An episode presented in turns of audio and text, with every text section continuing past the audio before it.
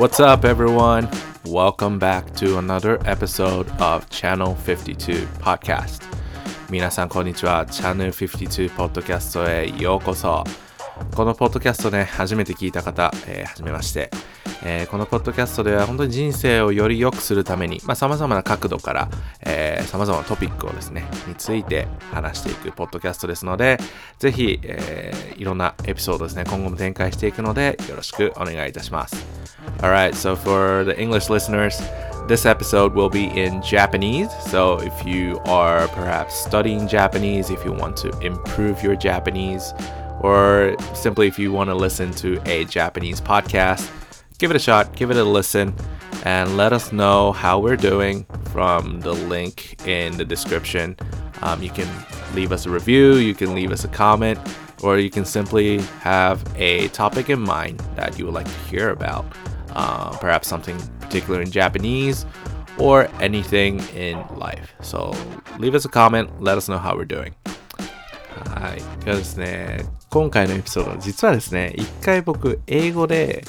えー、収録、まあ、話してみて、収録してみたんですけれども、まあ、ちょっと考え、まあ、時間を使ってですね、考えてみた結果、日本語で話した方がいいんじゃないかなということで、今回は日本語で話したいと思います。Alright, じゃあ早速ですね、今日のトピック入っていきたいと思います。今日はですね、えー、少し自分のパーソナルな体験から学んだポイントですね、をぜひ皆さんに、共有させてもらって、まあ、少しでも皆さんの人生のヒントに、まあ、いい方向にですね、人生が変わるヒント、きっかけになったらなと思っています。この3年間ですね、えー、僕自身、まあ、人生がかなり大きく変わった3年間となりました。2018年の4月に、まあ、長男が、えー、生まれで昨年2020年のですね11月に、えー、次男が、えーまあ、無事生まれてきてくれたということで、まあ、この3年間父親としてあの人生をですね、まあ、楽しんでいるというところなんですけれどもやはり親になって気づくこと、まあ、もしくは親になってから、まあ、改めて思うところっていうポイントですかね。が今日の、えー、シェアしていくものにつながっていくんですけれども、まあ、もちろん、えー、今まで自分自身分かっていたけれども、まあ、親になって改めて気づかされることっていうのも多くあると思いますし実際に、まあ、親じゃなくて子供がいない、まあ、もしくは結婚すらしていないという人もですね、もしかしたらリスナーにいるかもしれないんですけれども、そういった方たちにもですね、まあ、共通して、えー、まあ、関連のあるポイントなんじゃないかなというふうに思っております。じゃあ早速話していきましょう。まずですね、まあ、父親になって、まあ、親になって、えー、学んだこと。まず一つ目のポイントはですね、時間は限られたリソースであるということですね。まあ、時間っていう概念をですねこう、まあ、例えば子供がいなかった時の自分自身の考え方と比較をするとですね、まあ、時間を無駄にしてはいけないなというふうに考えが変わったような気がします以前であれば例えば自分自身が何かこうまあ、ジムに行くであったりとか何か新しいことを始めるであったりとか結構自分自身、まあ、レイジーだったんですよね。結構自分自身、あの、まあ、やろうと言いつつも、まあ、思いかし、思い越しが上がらないみたいな。で、まあ、明日やればいいかな、みたいな。来週やればいいかな、というふうに考えることが、まあ、今振り返ってみると多かったのかなというふうに思うんですけれども、子供がいるとですね、そうはいかないんですよね。やはり、まあ、子供はもちろん、あの例えばこれが欲しいであったりとかこれやりたいっていった、えー、思いが芽生える時っていうのはその時その瞬間にやりたいというふうに思うことが多いんですよ。で親に対して長男がね、イヤイヤ期に入ってきているので あのね、今すぐこれやりたい、これで遊びたいであったりとか、いうふうに思って親の立場としてね僕自身も、まあ、この1年間ずっと家で仕事をしているので子供と過ごす時間であったりとか、まあ、家の中で子供と一緒にいる時間っていうのが、まあ、圧倒的に増えたということもあるんですけれども例えばこう仕事を優先してちょっと待ってね後で遊ぼうねというふうに伝えても、まあ、最初子供としてはポカンとするわけですよ。後でってなんだと。えー、後でっていつみたいな。やはりそういう曖昧なことっていうのは、だんだん忙しくなるにつれて、正直優先順位がどんどん下がっていってしまうと思うんですよね。明日やろうであったりとか、また明日行こうねであったりとか、また来週時間ある時に行こうねっていうのは、やはり子供にね、通用しない時があると思います。で自分自身のこう、まあ、習慣であったりとか親という立場である前に自分自身一人の人間として立場をですね考えた時にこう時間っていうのを、まあ、まあ無条件に与えられるものなんじゃないかというふうに当たり前なんじゃないかと思ってしまう部分が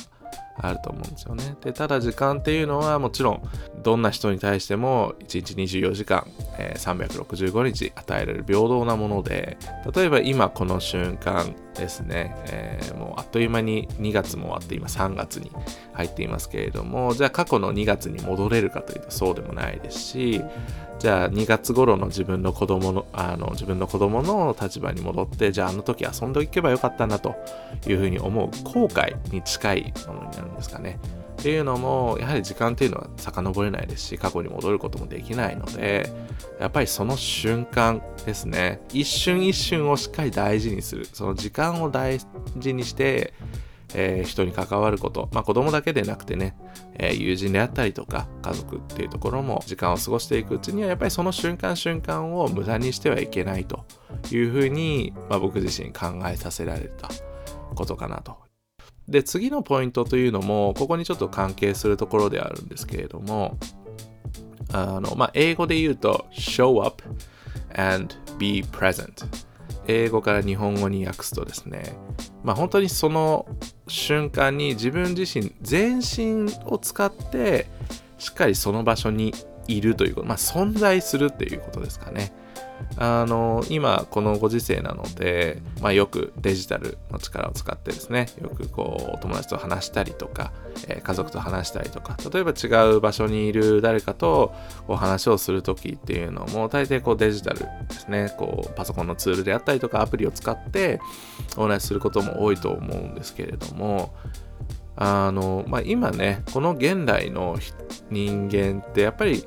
集中できる時間っていうのがどんどんどんどん短くなってきてると思うんですよね。えー、スマートフォンであったりとか、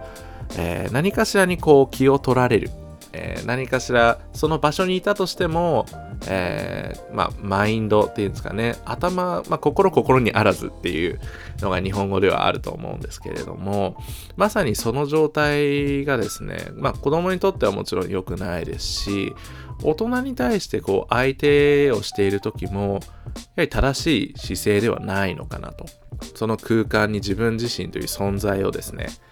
身体的にあの、まあ、体だけ、えー、その場所にいても心ここにあらずであれば全く意味ないので話も入ってこないですしもし誰かが話しかけてるようなことであればしっかりそこにですね全身全霊を使って聞くということも大事なのかなとおそらく今日話すポイントで一番これが自分自身刺さったところかもしれないんですけれども、えー、実はですね子供1人目が生まれた時っていうのは自分自身はですね育児休暇を取らなかったんですね、えー、育休を取らなかったと。で、まあ、4月っていうタイミングで生まれたので、えー、4月5月の、まあ、ゴールデンウィークが日本には、えちょうどその時も、え結構長めのえー、祝日があったのかな。で、それを使って、プラス、まあ、有給休暇をですね、えー、ちょっと取って、まあ、そこにくっつけて、だいたい2、3週間ぐらいですかね。まあ、プチ育休みたいな形でお休みをいただいて、生後1ヶ月っていうところですかね。1ヶ月目、2ヶ月目というところに、えー、少し休みをいただいたんですけれども、まあ、正直ね、こう、有給を使って、じゃあ休んでいいよと、まあ、職場からもですね、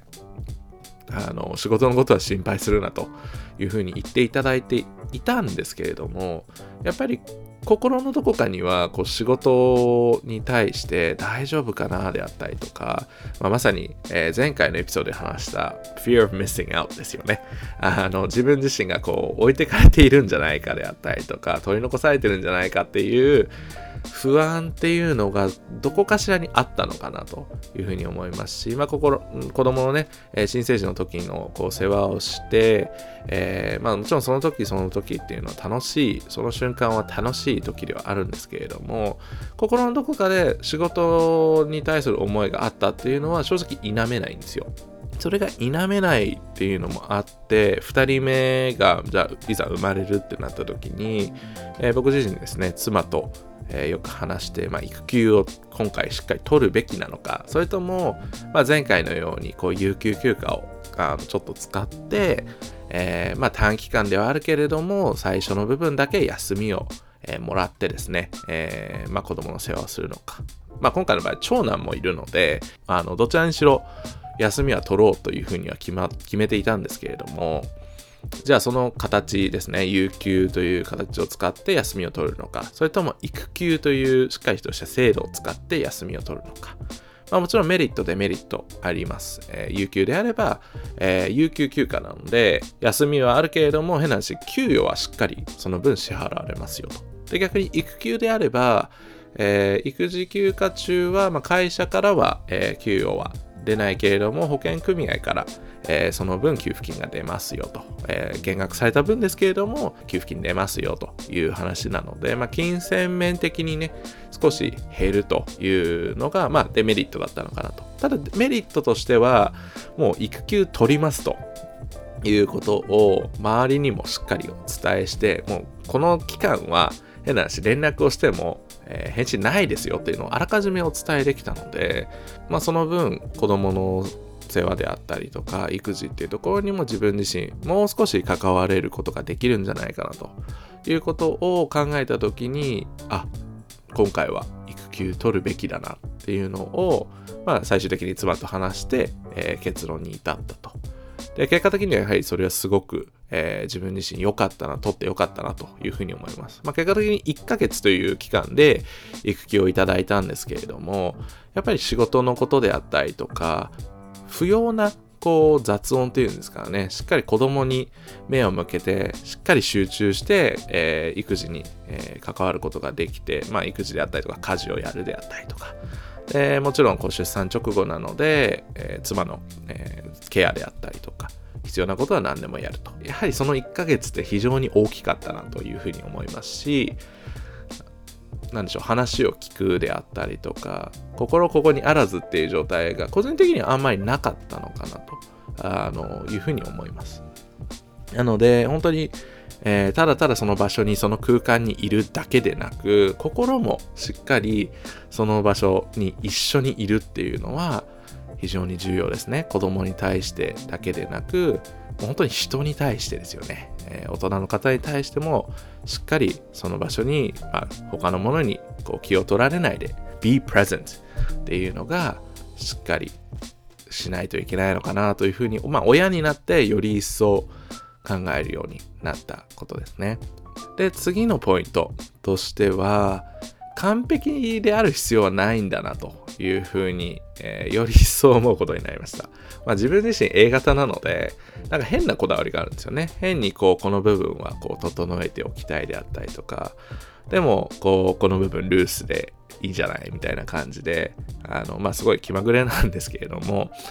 えー、ただこう最初長男が例えばこうある程度おもちゃで遊ぶようになってきた時であったりとかこうおもちゃで遊びっぱなしでこう片付けないであったりとかそういったこともねどんどん増えてきているんですけれども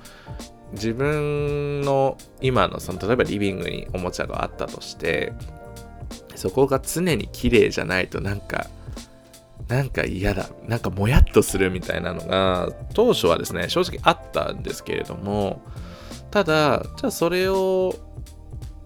なんでしょう、自分で片付けでやってしまうと、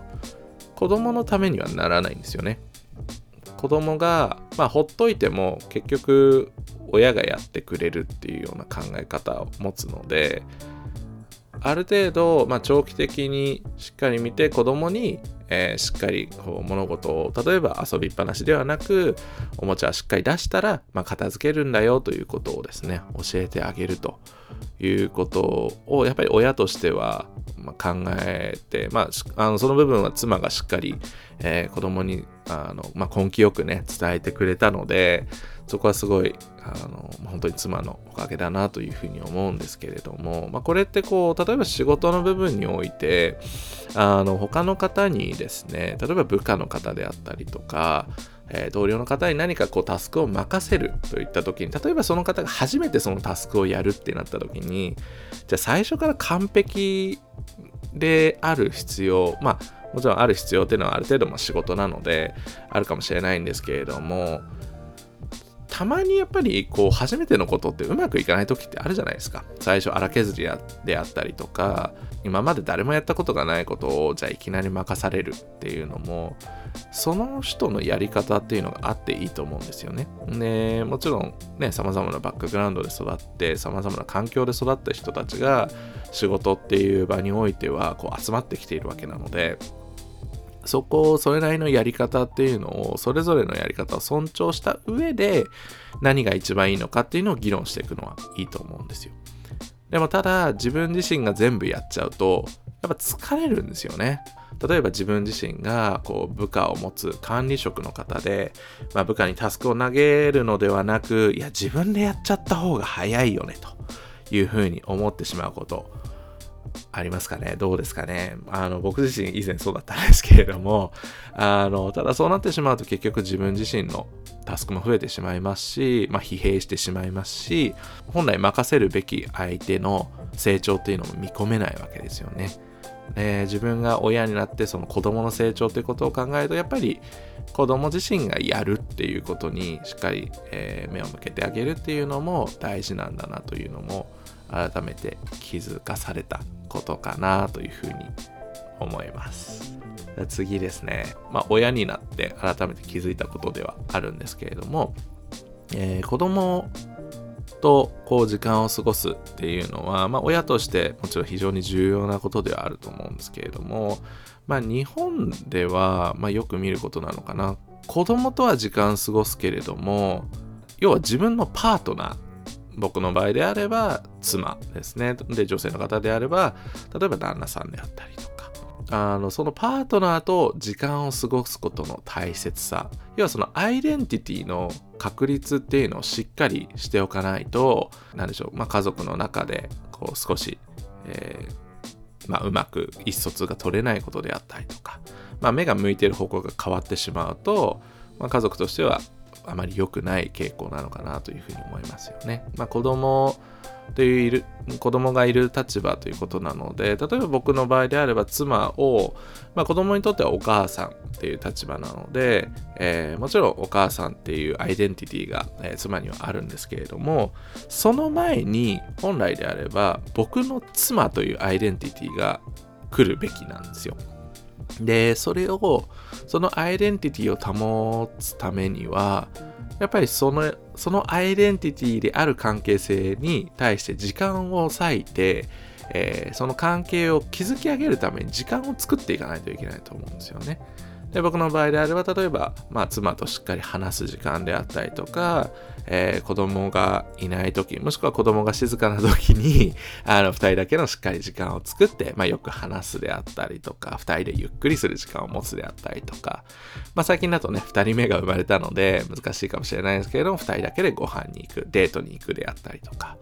そういったことって非常に重要なんじゃないかなというふうに思います。でこれは例えば職場において、えー、同僚同士であったりとか上司と部下っていう関係ももちろんそうですけれどもそれ以前に一人の人間としてあののアイデンティティがあるということを理解しないとあの深い関係性であったりとか人間関係がこう表面付き合いっていうんですかね表面だけの付き合いになってしまうのをまあそれの妨げになってしまうんじゃないかなとしっかりこう深い関係性深い信頼関係を築くためにはその個人がどういう考えを持っていてその何でしょう職場の例えばこのタイトルですね、えー、例えばマネージャーというタイトルのじゃあその裏側にいるその人ってどんな人なんだろうっていうことに関係性を築かないと、あの、本当の信頼関係ってなかなか生まれにくいと思うんですよ。なので、やっぱりそういった人間関係に対する投資ですね。時間を作って、その時間をまあ、共有して、しっかりその人がどういう人なのかというのを理解しないと、まあ、理解する努力をしないとですね、なかなかこう本当の信頼関係っていうのは築けないんじゃないかなというふうに思います。はい。で次ですね、えー、これも、まあ、今こう時間を作るというところに関係しているんですけれども自分自身と向き合う時間を作らないといけないっていうのは、えー、必要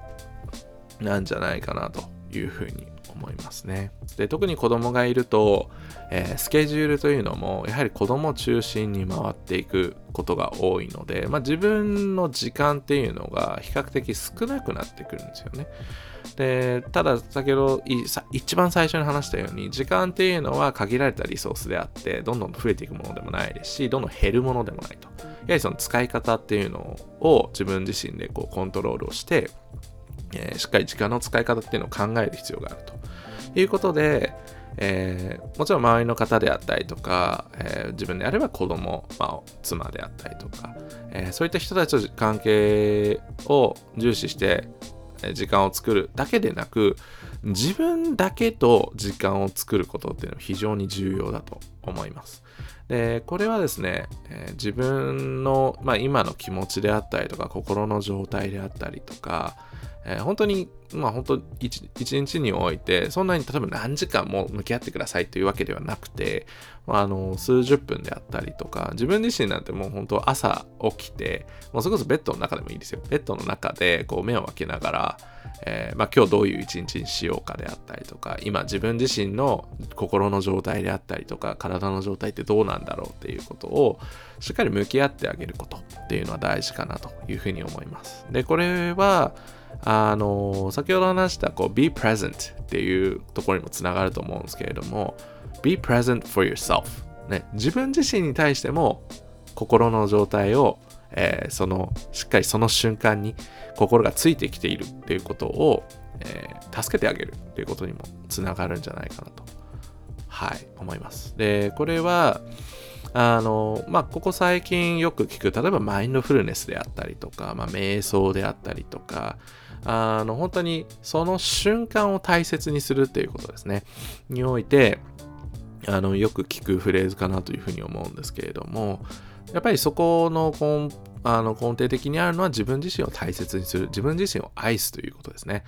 でそこができていないともちろん、えー、前回話したように自分自身の、えー、何でしょう心の状態が良好じゃないと周りの人に対してもポジティブなものを出すっていうこともできないですしポジティブな影響をしっかり出し続けるっていうのは、えー、どこかしらでエネルギー切れになってしまうのでまずは自分をしっかり自分の心の状態を聞いてあげて自分の心のケアをすることっていうのが必要かなとで、これが、あの、明日からじゃあ瞑想してくださいねというわけでもないですし、あの、なんかこれ特定のことをやってくださいねっていうわけではないんですけれども、何でもいいと思います、正直。えー、自分自身であれば、例えばジムに行くであったりとか、体を動かすっていうことも一つ以前やっていたことですけれども、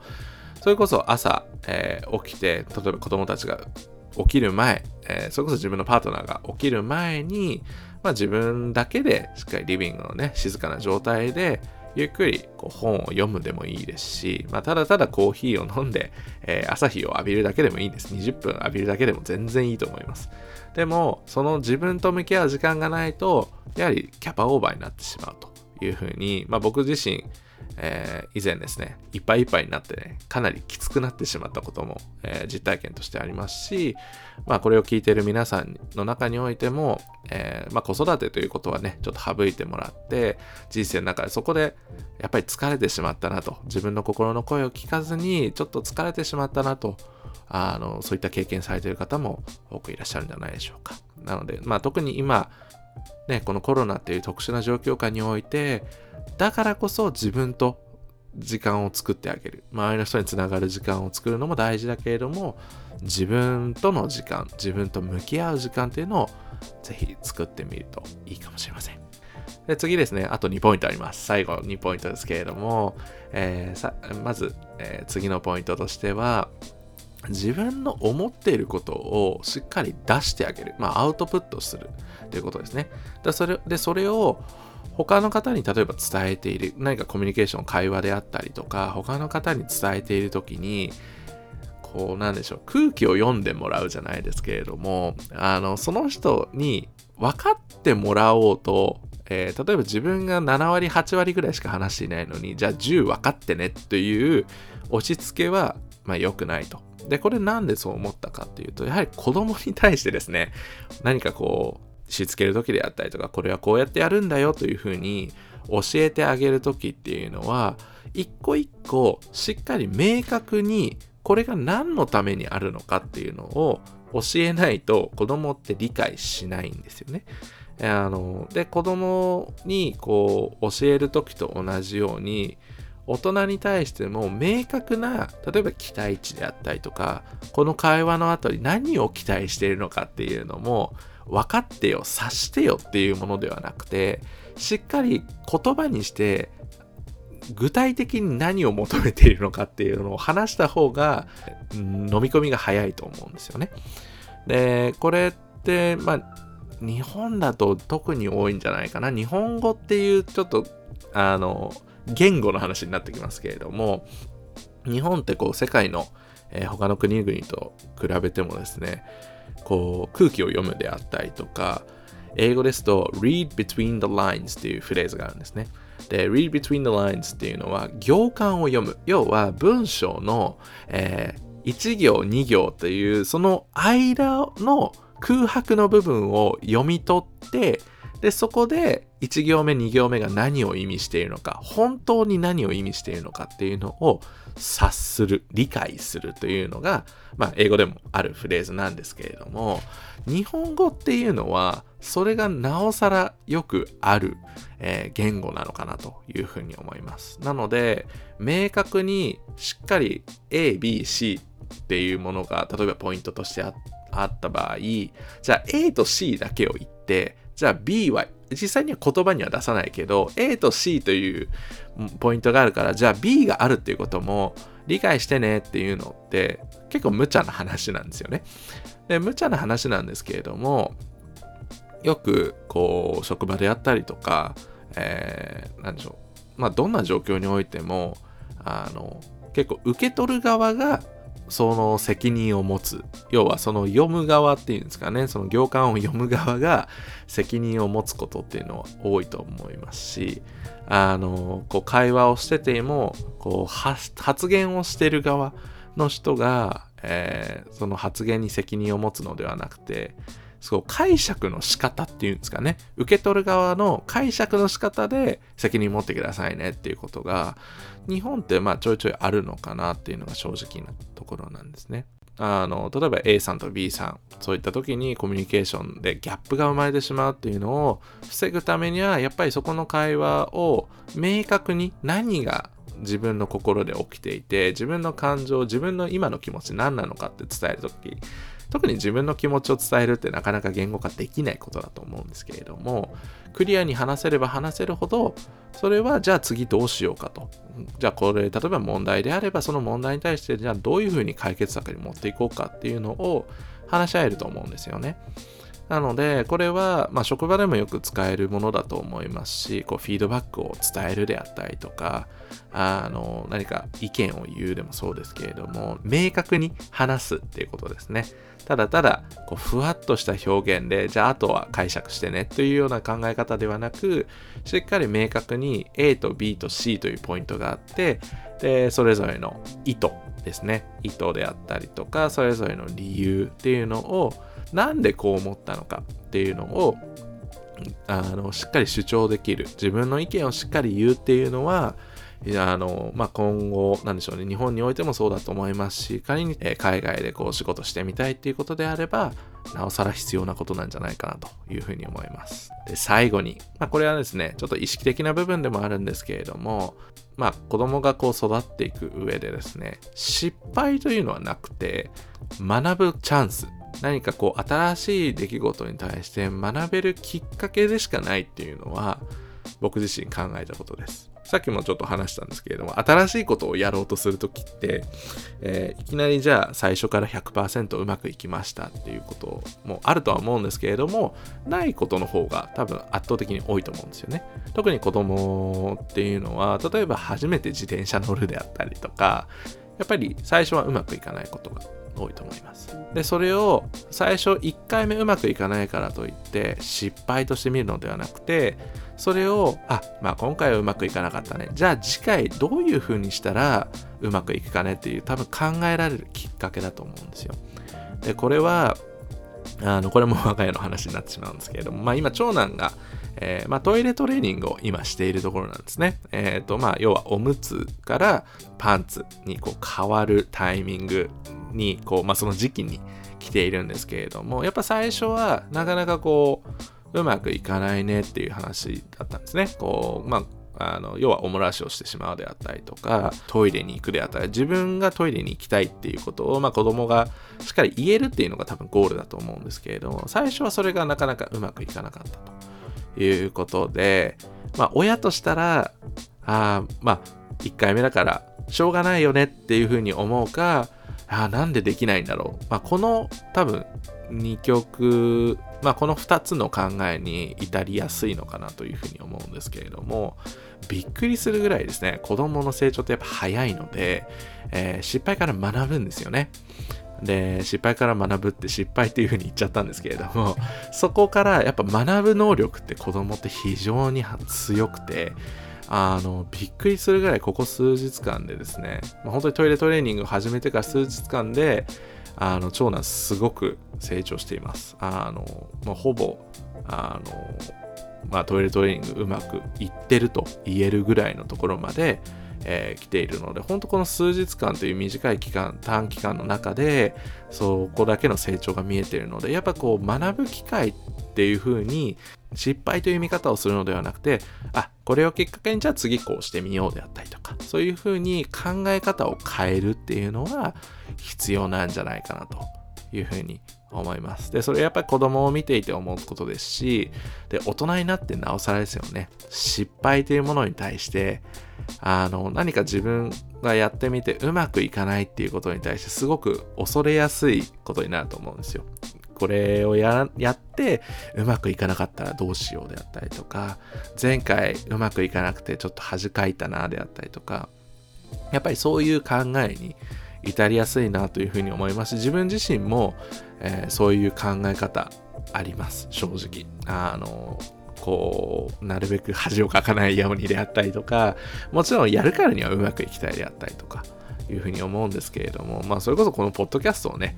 やってること自体、僕自身、あの、最初は不安でしたし、まさに1話目で話した、こう、始める怖さっていうところですよね。において、こう、うまくいかなかったらどうしようっていう考え方ではなくて、もうやってみて、で、その、その時の、こう、感触であったりとか、その時にうまくいかなかった理由っていうのを、しっかり向き合うっていうことも、これも大事だと思います。で、そこから、じゃあ次につなげていくっていうやり方の方が、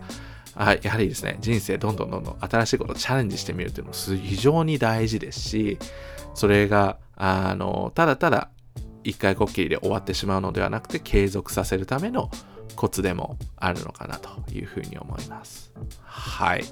なので本当にこう僕自身この子供から学ぶこと非常に多いですし子育てを通してねあの人生で人生においてあの適用できることって非常に多いなというふうに思います。で僕自身もちろん完璧な親でも何でもないですしできないことっていうのもたくさんあります。まだまだあのおそらく理想の父親とは程遠いと思いますし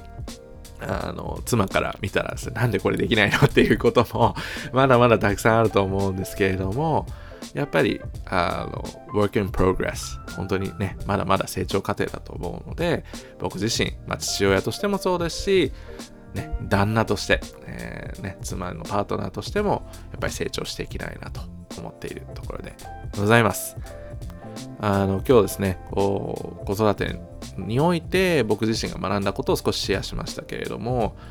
まあ、親じゃなくても子供がいなくても結婚していなくても、まあ、どんな状況においても活かせるポイントだったんじゃないかなというふうに思います。まあ、改めて自分自身と向き合うということを通してですね、